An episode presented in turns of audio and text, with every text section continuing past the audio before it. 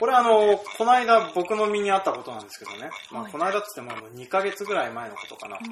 えーとまあ、その日僕はそのお米の配達をしておりまして、であの大体5軒ぐらいのお客さんのところを、えーとまあえーとうちのお米を作ってる場所があるのは江別市の端っこにあってそれを一番端っあのこその日の注文がその大浅っていう江別市の端っこの方のところまで行かなくちゃいけないところだったんですね。でまあそれをで、まあ、その間に点々とお客さんの家があるのでそれを一本道で回れるように配達ルートを組んで配達をするってことをやってたんですけれども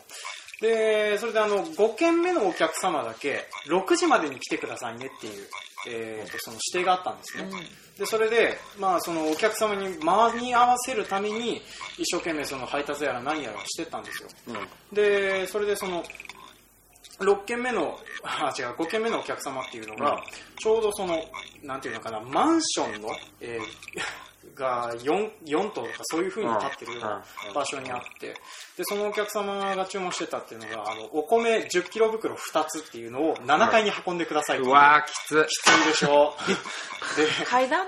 階段いやさすがにエレベーターはあるんだけどあ、なんでどうした階段かと思った。そう。7あるんだけれどもうんたかだか2 0キロのためにその手押し車出すかっていう風になると結構ねうん。時間も押してたし面倒くさかったからその1 0キロ袋2つ持って、えー、とそれであの手が塞がってるから車に鍵かけられなかったんだよね。うん。でそれでその7階のお客様のところに、えーとまあ、配達をして戻ってきたら6軒目に配達する予定だったお米がなくなってたんだよ。マジで？うん。そんなことあるんだそう。ねでねこの最初は積み間違えたのかなって思ったんだけれどうんも6軒目のお客様っていうのはそのちょうど七分好きっていうあの分好きっていう、まあ、通常の精米とは違うなんかあの、玄米層を少し残すような形で精米するやつでやってて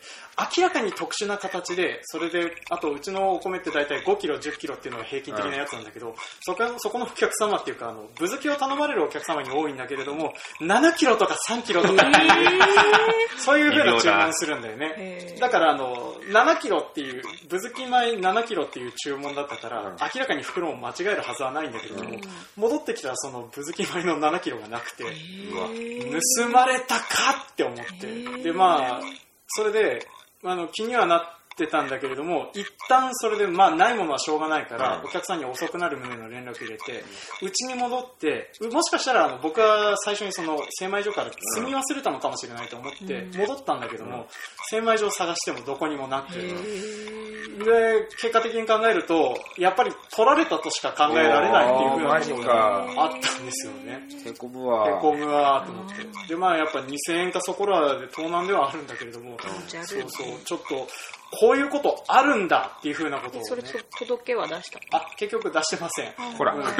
本当は出さないといけないんだけどね、なんかめんどくさくなっちゃって。そう。まあ、あの、へー2000円、本当に少額っちゃ少額だからね。まあだから、今現在は泣き寝入っている状態なんですけれども、でもあの、こういうふうなことがあったおかげで、まあ最近もなんかあの、農作物の盗難みたいなニュースがえっと、まあ週刊誌とかで取り上げられてて、で調べてみると、農機具の盗難とかそういうふうなのが結構多いよね。あるらしいので、えーまあ、今回のバカ農業ではですねこの農作物の盗難とか農機具の盗難についてちょっとお話していこうと思います、というわけで今回も参りましょう。せーの。バカ農業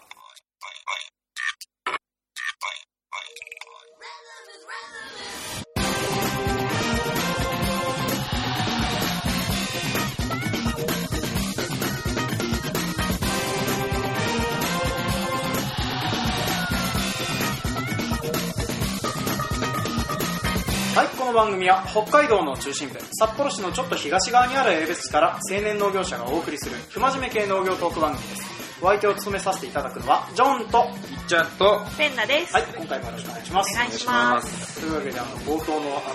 の、うちの米が盗まれた事件から話したんだけどね。本当ね、あのーまあ、何よりそこをね、ちょうどのっぽろっていう、まあ、まあ、大朝よりは僕の家に近いんだけども、やっぱり車で10分から20分ぐらいあるところっていう風なのを戻って、そして渋漬けは自分で新しく精米し直さないといけないようなやつだから、まあ、それを作り直してっていう風なのに、えらい時間がかかった覚えがあるんだよね。かかるわ。まあなんでちょっとそういう風なことがあるんだなって思うとね、あの、ちょっと悲しくはなるんだけれども、その、今までこういう風なことを意識しないでもやってこれたっていうのが、ちょっと不思議だったりっていうか、まあ日本がそれだけ平和で、あんまりそういう風な事件がないものなんだっていう風にそうだね。ね、思ってたりはするんだけども、まあでもね、ちょっと調べてみると結構、こういう風な事件があったりはするんだよね。ちなみにあの、ぎっちゃんとかペンダさんとかで、なんかこの身の回りでなんか、こういう何か盗まれたよとかっていうのってあったりします？の農業関係。農業関係で農機具と納屋のか、中に置いてあったうん。仮払い機？仮払い機、と、うん。あとは結構蛍結構あるね。蛍光管？蛍光管、うん油、あうん。ガソリンとか入ってるあの赤いやつ。とあー。あと外の外に置いてあったタン軽油タンクの、うん。に鍵をかけてたけど、ホースをバッサリ切られてそこから持ってかれたっていううあのがわー、すげえペンだけにはありました。あ、あの、うちもその蛍光管じゃない、あの、灯灯油管じ。ゃ、えっ、とね、軽油タンクからうん軽油ごっそり持ってかれたのはある。えうちうちではないんだけど、ちょうど今あの、えっ、と、うちの会社の前っていうのが、北豊幌近代化生産組合っていう、うん。あの、会社とは別の組織が、ま農業生産組合がまだあるんだよね。そこのタンクが盗まれたことがある。タンクが？タンク、そう、タンクっていうか、まあ、タンクから、あの、まあ、同じような手口、ホースを切られて、鍵かけてたってこと？鍵とかね、かかってたはずなんだけれども、切られちゃ持ってくんったらねだよね。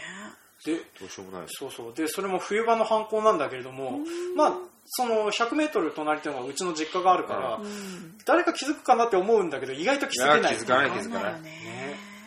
まあ、だからね、意外とこういう話ってさ、あの、普段しないだけで、うん意外とみんな泣きに行ってたりすることって結構あんじゃないかなって思ったんだよね。うん。うちね、うちない。ほら、気づいてないとか気づいてないとか。そんなバカじゃないだろ。うんまあ、蛍光管行くぐらいならわからんかもしれんけど、え、いや、わからん。うち立地条件的にうん袋工事だから、ああ、ああ、入ってきづらいあー人が。ねで、大きな道路にどこも面してないから、ああ、そうだ多いんだよ。そっか。まあ、そう、だねペンダさんの地域多い。あー多いっ275というう国道国道がね、走ってるからね。沿いではないけどね、うんすぐ国道にすぐ出れるでしょ。まあ、1キロだけど。一本みんな抜けるからね。一本で抜けれるから、頻繁に通って、ああ、ここにあれあるなって見られるとそう、だよ。うんうん。そういやね持ってこうと思ったりするのかなっていう。ここはないよね。まあ、ジョン君の方はなぜあるかは不思議だよね。うんもう狙われてるしか考え狙られないわれてると。しか考えられない。で、冬場になったら、うちもね、ふえっ、と、道が塞がるから袋工事になるんだよね。だから、吹き溜まりで？そうそうそうそう。あ それこそさこの前なんかヘリ、ミニヘリコプターでカメラつけて飛ばしたり飛ばでしょ？したりするけど。それ悪い人がさピーって飛ばしたらさ、うん。まあそうだね。あの、る大体どこに何があるかっていうふうモニタ。ーチェックしながらうん。怪しいそんなヘリコプターが飛んでたらさそうそう。あるよでね、ちょっとそれでなんだけれども、なんかね、あの僕が見たニュースとかだと、その組織的にそういうことをやって農作物泥棒をしてる人方がいるっていう風な話とかも生産物、うん生産物をですね。んで、あの僕が見たニュースとかだと、えー、っとね、さっと出てこないけど、レタあ、そうそうスとか。高い時ならあ、そうそう。ねえよ。あないなんかねねえよ。なんだっけな、あの、大根を、あの、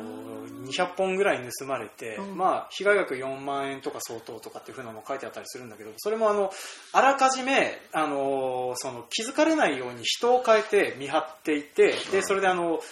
その農家の人方が収穫をしないタイミングとか、明らかに家にいるだろうっていうふうなタイミングを見計らって取りに来て持ってっちゃうっていうふうなことが結構あったりするんだって。で持ってくって。抜いてくってことでしょ？そう、抜いて収穫して持ってくっていう話をね、ここに入ってたりとかさ昔ね米泥棒って、うんうん。なんかあるものじゃなくて収穫して持ってくるそうそうそう。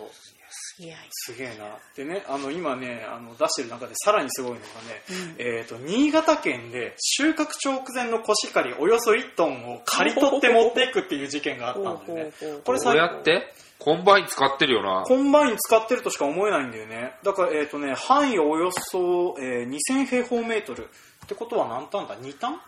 2タン何トン ?1 トン ?1 トン。1トン、1トンだったら10俵取れてもそうだ2反ぐらいだ2ね。反ぐらいだね。で、それでまあ、2反持ってくって手じゃいや無理だね。あそこに頑張って夜刈ってるねみたいな感じで見られてたらわかんない絶対そうだよね。そうだよね。まあだから明らかにコンバインを使ってやってるとしか思えないっていう状況なんだよね。うん。まあだからこれもしかしたらなんだけど、まあ、例えばあの夜中自分家の補助が分かんなくなっちゃった。例えばあの 農業法人で雇われててあのお前あそこの田んぼ買ってこいよって言われたんだけれども、えー、と分かんないうちに買っちゃってて買っちゃったもんはしゃあないから黙ってようぜっていうふうなことになって盗難ってことになってるのかもしれないけどちょっとその辺はねそれはないと思うけどでもこれさ組織的な犯行だとして組織的にコンバインを持ってる犯罪組織って何って思っちゃうんだよね。いや身内の犯行だとは思いたくねえな。ね。でもそうなんか疑うよな。そうそう。外部の犯行だった方がねまだまだいいかなと思うんだけどなんかでも身内の犯行嫌われてたんじゃない？嫌われてたのかな。やるかそれ。いやいやいや犯罪だもん。嫌われてるぐらいであの2反です。うん。ないだろう。まあでもねちょっとそんなようなやつがあったりして。暴力団農家とか暴力団のか副業で暴力団をやってるありえそうだけど、ねありえる見えるね、でやっぱこういう風な感じでですねあのちょっと調べさっと調べた感じなんですけどもこの農作物の窃盗被害っていうのはちょっと年々増加傾向にはあるんだって、なんだけれどもちょっと警視庁の方でその農作物がどれだけ盗まれましたっていう統計がなくて、でちょっと僕も古いデータしか調べられなかったんだけれどもあの例えば平成14年から、えー平成21年にかけては微増なんだけどちょっとずつ、あの農作物が盗まれるっていう、でやっぱりあのえー、となんだろうな、えー、とふなんかあ不作とかお米が取れなかったりとかあとあの何かあの物の値段が高騰した時とかやっぱそういう時を狙って取りに来る人方がいるみたいで。でそれでやっぱり、あのーまあ、こういう風な犯罪が多くなるのが収穫時期になってくる頃。だから9月とか11月ぐらいに、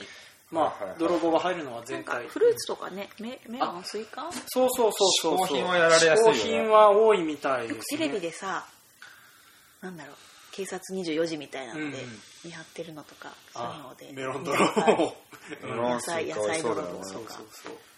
そう、ね、だからあの事例とかも見てみると、まあ、例えばあの収穫を終えたばっかりのさくらんぼとか、あーさくらんぼあとはりんごとか、まあ、あといちごとか、えーメロンとかスイカとか。とにかくショックだよねやっぱり、へこむわ厳しいね、うん。想像しただけでなんか落ち込むよね。落ち込むわ。うん。でまあ確かにあの被害額っていうふうに考えるとまあそこまで致命的なほどでっかいかって言われるとでっかくはないんだけれども取られたっていう事実だけで結構ねへこむものがあるんだよね。そこまでして持ってくかっていうね話になっちゃうからね。なるほど。うんまあであとはまあ多分あと僕らも気づいてないだけかもしれないけどあのスイートコーンとかは割とねあの適当に取ってって23本ポコポコって取ってかれてても気づけない場合とかはあったりするからさ。まあ、あれは気づかんわな。ね、ああいうたくさんあったりするのはね。であの調べてみると例えば北海道でも余市とかあのまあさくらんぼとかあのぶどうとか作ってるようなところ。とかあとはあのゆ夕張とかあっちのなんかあのメロンとかそういうのが多いところとかは泥棒が入ってるっていうふうにまあ分かるような形跡のものもあるまあ、ぐらい取ってかれることもあるしあとはあの報告するのもバカらしくなるぐらい小さな量をこまめに取られてってるっていうふうなことも結構あるらしくて。であの夜とかだったらわかんない。ね。ねまあ、だからあの被害額としてはあの出てるのは今、まあ、ちょっとずつ上がってるけどもそんなに少なくは少ないんだけれども、実際はもっとあるんじゃないかっていうふうな話とかもされてたりする。ん。でねかもね。ねでまあ、あのこれであのさらにショックな話とかで言えばなんだけれども、まあ、例えば、えー、となんだっけな、まあ、さらにショックなもので言えばあの、えー、と金額がでかいものを盗まれるとさらにショックにはなると思うんだけども、あのまあ、農機具の盗難なんてものも、えー結構ちらほら。トラクターああったよね。そうトラクター去年一昨年ぐらい？あ、どこだっけ？この近辺？あここだこの近辺。この近辺？豊頃じゃないよね。豊幌じゃ豊幌あ、違う、で豊頃であったわ。離農した農家がまだなんか納屋に置いてあったトラクターが盗まれたっていうのは農協から。ランポロもあったな。ナンプロもあった、うん。隣さんもあるな。いや結構この、えー農機具関係の盗難とかっていうのももうそれもさっきあの警視庁のデータもほとんどあの農機具っていう風な項目がないので実態がわからないぐらい、えー結構盗まれてたりしますと。で今その被害実態を、えーうまくつかむためにあの農災っていうあの共済、うん。農業の共済をやっているところが一応なんとか調べようっていう風な話にはなってるんだけれども、まあ、あのトラクターとかそういうでっかくまあ、補助に止めっぱなしにしといたトトラクターとか、えー圃場に止めっぱなしにしといたコンバインとか、えーそういったものが鍵差しっぱなしだったりすると持ってかれたりするっていうふうなことがね、結構あるそうでね。でこの辺はねあの盗まれるとそれこそ100万200万300万っていう。聞かないよ。コンバインなんか1000万構成でしょ1000う万か。うん。だからね凄まじくあのでっかいお金が飛ぶことにはなる。ね、盗難保険とか？入ってる。でも一応ね。そんなの入んないのか。教うちは入ってないかな。ないと思うな。中古とか中古とかだと入りづらいしね。また価格つかないしねでまあ、あのーそんな感じでね一応共済の中にはその盗難共済みたいなのもあったりはするんだと、ああまあだけど、まあ、ぎっちゃんもさっき話してくれた通りあの中古だとかけづらかったりするし、まあ、なかなかかけてる人も少ないっていう風なので、狙い目なのかなってことになられてたりはするみたいなね、まあ、でもちゃんとね、あのー最近はそのきょなんかその盗難情報みたいなものをそれぞれ流して、この製造番号のやつが中古で出回ったらこいつが犯人なっていう風なのを一応作ってるみたいなんだって、うん。まあ、そういうのを作ってもらわないとねっていう風な話はするかもね、全部鍵外すだけでとりあえずいいじゃん。うんまあそうだね。全部鍵外すだけで、まあ、大体ねあの納屋に入れてるのも外す？え？納屋に？内に入れてるのも外してる、うちはあんまり痛くないけど全部外してない。そうそううち全部ついてるよ。うん。まあでも納屋の場合はねあの自分家の納屋だったらさすがにコンバイン動いたら気づくかなとは思う。気づかないよ。気づかない？だって熟睡してる時。ああそうだね。熟睡とかしてたら絶対気づかないっ3て時ぐらいにコンバイン急に動いて持ってかれたりするっていう、だからね、24時間対応できない。よねまあ対応ない。までいけない。よいけない。よねたどり着けない。うん24時間働くしかないから。そしたらね、まあ、そしたら大丈夫かなとは思うんだけどね。セコムとか。ああセコムとかね。やだよね。農産物にセコムかけたらすげえ金かかった金かかるわ。もうね一応あの、まあ、農産物の泥棒では元ポピュラーなのは野生動物なんだけれどもそうだよ。奴らに対する対策するのでいっぱいいっぱいでさすがに人間までは手回んねえよなっていう気すんだよね一応調べるとその例えばあのハウスにも、えー、とそのなんていうのセキュリティカメラをつけましょうとかそういう風な対策方法とかあるんだけれどもやっぱりその辺のその対策みたいなものは、えー、とあんまり量が出てないような状況になってるんだよね。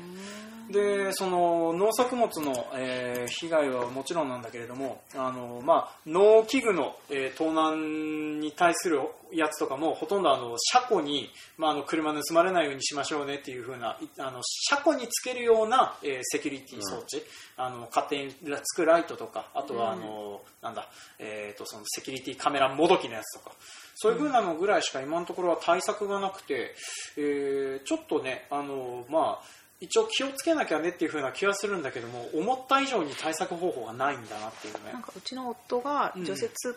ちゃい除雪機を買ってそれに追跡装置付きとかっていうラベルを貼ってた。ラベルだけなんだけど。まあそれでビビんないのかな泥棒さんは。ねでも。ビビるんかな？ビビんないんじゃない？なかなか、まあ、なんとなくね取りづらそうとかあの隙がなさそうにしてればまあそもそもね危なそうなうちは自分から入ってこないというふうな話だとは思うんだけれども、まああのめったにないことだとは思うんだけれどもちょっとね 気をつけた方がいいよねっていうふうな気はしてたりはする、通いだとなおさら怖いよね。そうだね。そばに住んでた方が、誰か住んでたりするっていういいねちなみにあの農機具の盗難被害が多いのは例えばあの補助とか農道にトラックが横付けできるような場所。あーとか、まあ、あの人通りが少なかったりすると。あとは自宅から倉庫が離れてるっていうのはね、ん。まあ、気をつけましょうねっていうね。うんまあ、うちも自宅から離れてる倉庫の中に納期とかが眠ってるのが何箇所かあったりはするんだけれども、まあ、そこは明らかにトラクターで入って盗む石で来ないと取れないから結構盗まれたらよくやったねっていうオーシャンズイレブン的なやつだなっていうふうに思うような場所ではあるんだけれどもまあ盗まれる時は盗まれるので気をつけましょうねとアタッチメントとかザラに盗まれるよ。あざらに盗まれる。あもう盗んだトラクターでくりゃいいんだ逆にやああまあそうだね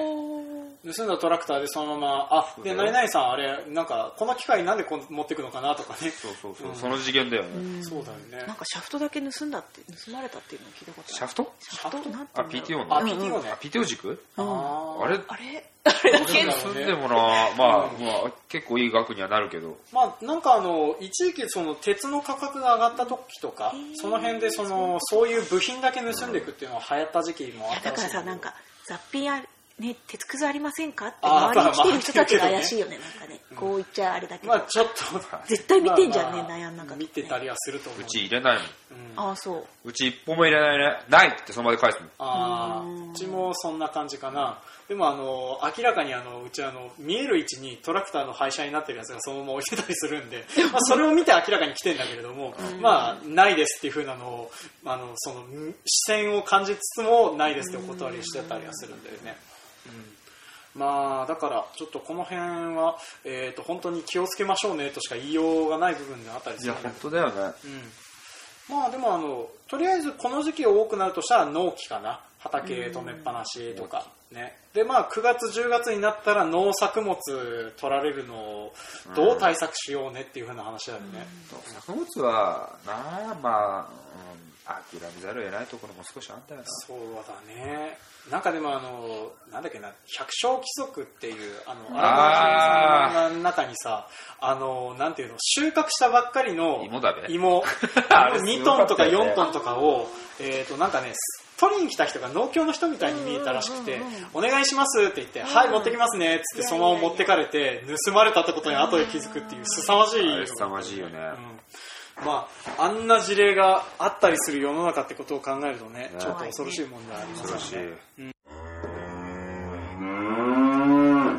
で、えーとまあ、大体あとまとめの部分っていう風になってくるんだけれどももうそうだね。気をつけましょう以外に言うことがないっていう。やっぱ鍵は抜かなきゃダメなんだなって思う。いや、めんどくさがってんだよね、鍵抜くのって。ねいやね自分は抜いてもね家族がさえ、うん。抜け抜けって言ってもさ。だからもう自分で回収するしかないよ、仕事終わりに。仕事終わりに朝つけておく。朝つけて。朝つけて、うん。そうだよね朝、朝この自分の首に鍵つけて入るっ ていうことと。あそれかあのなんて言うんだろうあのこう鍵その持って帰ってその裏口のところに常にかけておくようにしておくとか。まあ、家の中入られたらまあどうしようもないよねっていう風な話はあるんだけど、そこまで考えるほどのことかとは思ったりはするからね、うん。まあ、何かしらね、えー、と特に農機具関係は盗まれるとでかいので、えーそれに対する対策法みたいなものはちょっと考えて、まあ、あと農作物に関してはねちょっとね、うん。あの一部は諦めざるを得ない部分もあるんだろうけど、まあ、とりあえずうちの米は完璧に泣き寝入ってる状態なので、うん。まあでも盗んでるのを見つけたら確実に車で吹っ飛ばすよね。まあね追い回すだろうね引くかなっていう。俺うん、これあと何で聞いたか忘れたけどあのよく、えー、と例えばあの無人販売とかの直売所を置いてて、でそこの近くの畑から勝手に持っていく人がいたりしたらしいっていう風な事例があって。でその農家さんなんだけれどもあまりにもそういう風なことが毎年続いたもんで腹が立ったらしくてその翌年あの真ん中のあたりにハバネロをいっぱい植えたんだって。いいね。そしたら、あのーその人の家あの自販機が置いてあったらしいんだけど、そのはば盗まれが入ったなっていう風な後の日に自販機の売り上げがすごく伸びてたって話を聞いて 聞いたのかなっていう話を聞いてね。すげえな。うん。ちょっとそれは面白いなとは思うんだけどね。まあ軽い罠罠だよなって思ってね、うんまあそんなような対策ぐらいしかちょっと今のところは思いつかないけど、まあ、海外行ったらフェンスで囲ったりしてるからな。あフェンスで囲ってん刑務所みたいなとこあるよ。だからブドウとかさ、すごい高級なブドウそうだ作ってるとか。そうかそうもうすっごい人なんか入れるようなフェンスじゃなくて、それで囲っちゃうからね。農園自体を。農園自体をね、まあ、それぐらいのうん。ことをやらなきゃいけない時代が来たらね、まあショックだけど、そうだね。来るかもね。かもね。でもそうだね。向こうとか広くなってくるとねもう管理しようがないようなところはもうそういうのを作るしかないからね。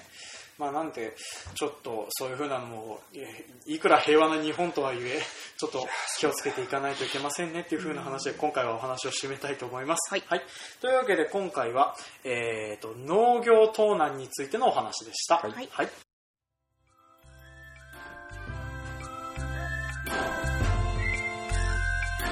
はい、今回も聞いてくださいましてありがとうございましたありがとうございましたはい、当番組では感想、コメントを募集しております。メールアドレス、バカ農業 .gmail.com までメールをいただくか、Facebook ページ、ブログ、Twitter などでもコメントを募集しております。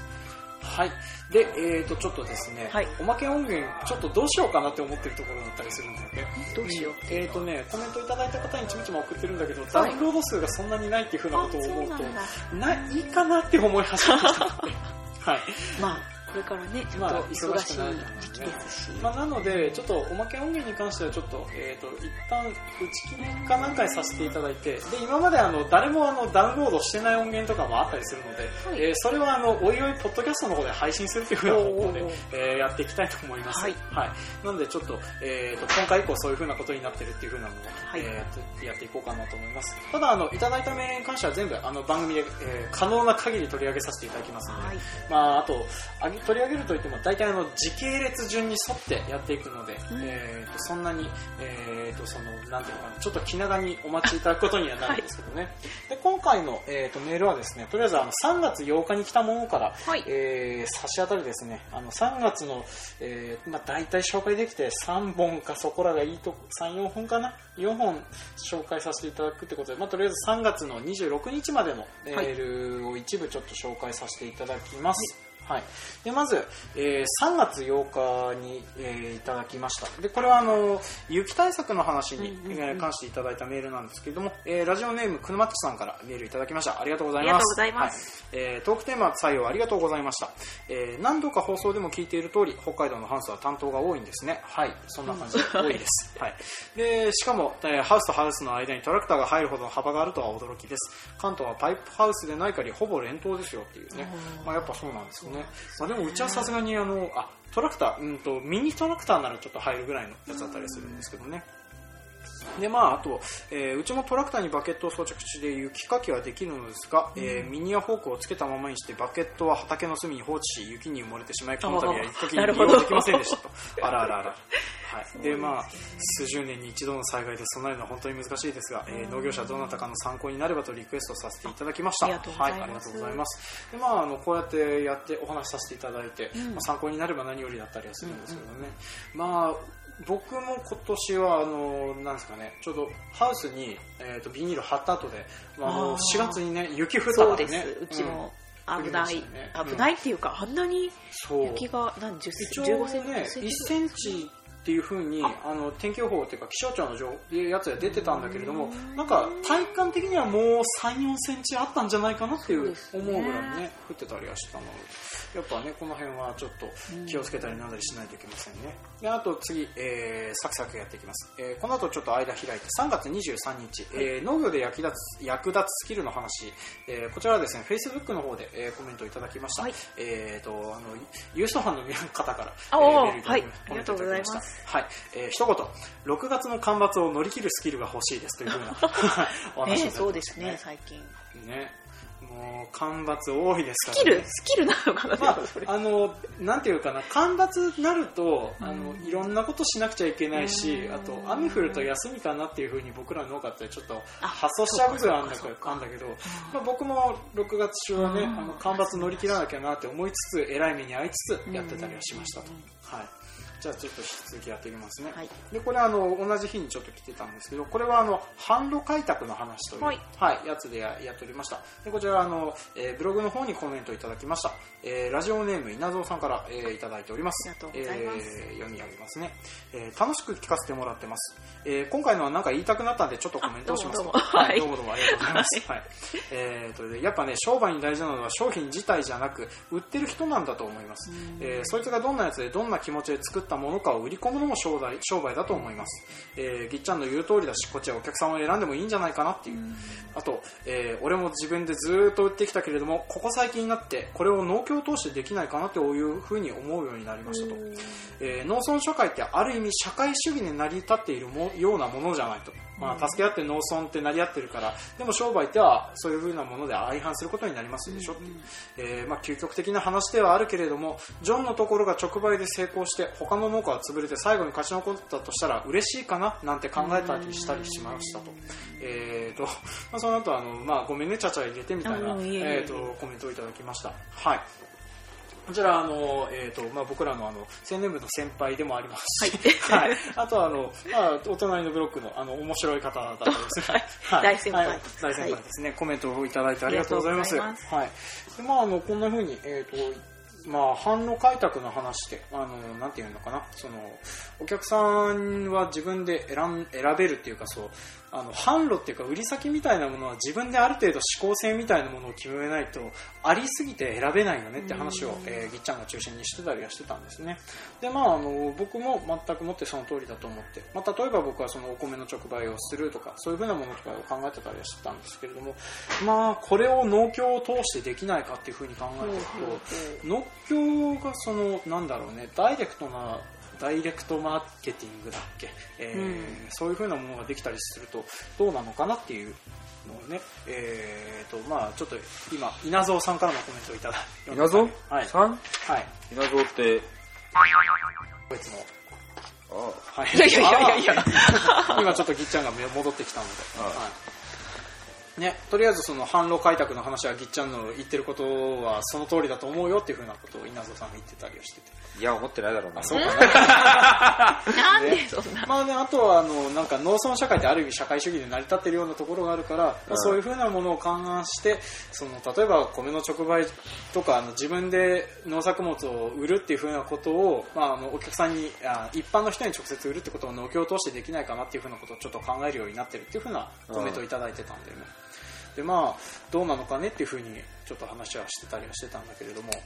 まあどうなんでしょうね。僕もこの辺はねうまいこと言えるようで何も言えないなって思いながらいたりはするんだけど農協を通して直に売る。まあそのそうだね個人売りっていう。でもそれやなるとするとなんかあのトドック的なことになるのかなとかっていうのもちょっと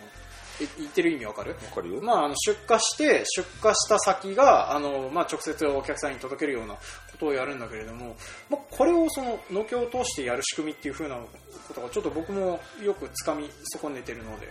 俺、この間、前回言わんかったっけ、農協は物売れないって。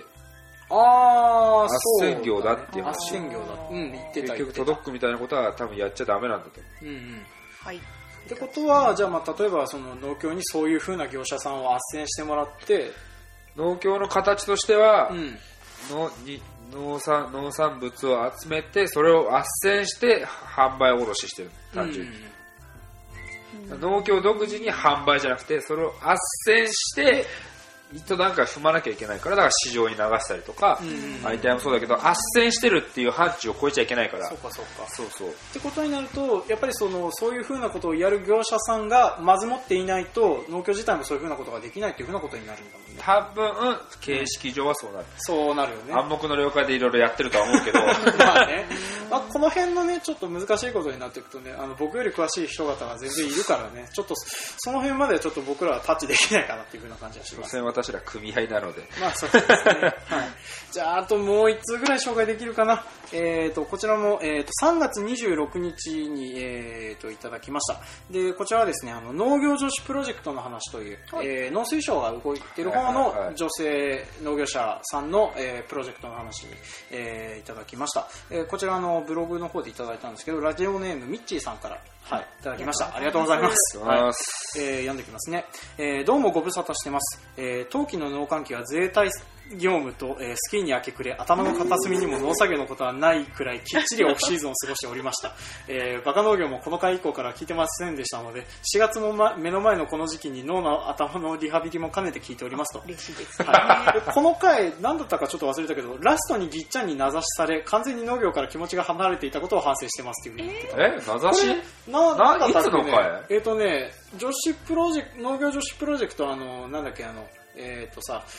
あの女性目線のグッズを開発するような動きがあるよとか、うん、あとあのなんか、えーと、日焼けに強い化粧品作るよとか、うん、モンベルと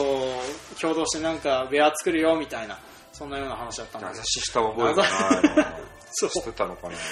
すみません。あの僕もねこれを聞き直してから来ればよかったなってちょっと今読みながら思ってるんだけどね。そうか。したらもっと名指しした方がいいんだ、ね。まあ、名指しはコメント来るかもしれないね。であの、えーと、ちょっと続き読んでいきます、えー、さて農業女子の話題でしたが現在の各農協の農業部会青年部婦人な婦人部などの在り方にも問題があると私は思います。個人的にはわずなぜわざわざ分ける必要があるのかと常に思っています。我が家は女性も経営判断の中心にいますし都合がつくなら夫婦でセミナー参加もするべきだと思っています、えー、JA 婦人部の活動内容ももっと経営に沿った内容特に僕やうん、名前いろいろだ。あいろいろなんだ、うんに重点を置いて活動してもいいのになというふうに思っております。で、えーとまあ、予算をかけて活動するならもっとそういうふうなものに舵を切るべきですと、まあ、婦人部だけではなく目的意識のはっきりしない、えー団体なんかもお金の使い方を考えるべきでしょうねという、まあ、この辺は地域差を考慮しないで聞き流してくださいというふうなことが書かれておりますと、まあ、でもあの、まあちょっと、えー、と、そこは辺ははしょって、えーあと、モンベルの農業向けウェアですが、ジャケットが2万円、サロペット2万円ぐらいしますと。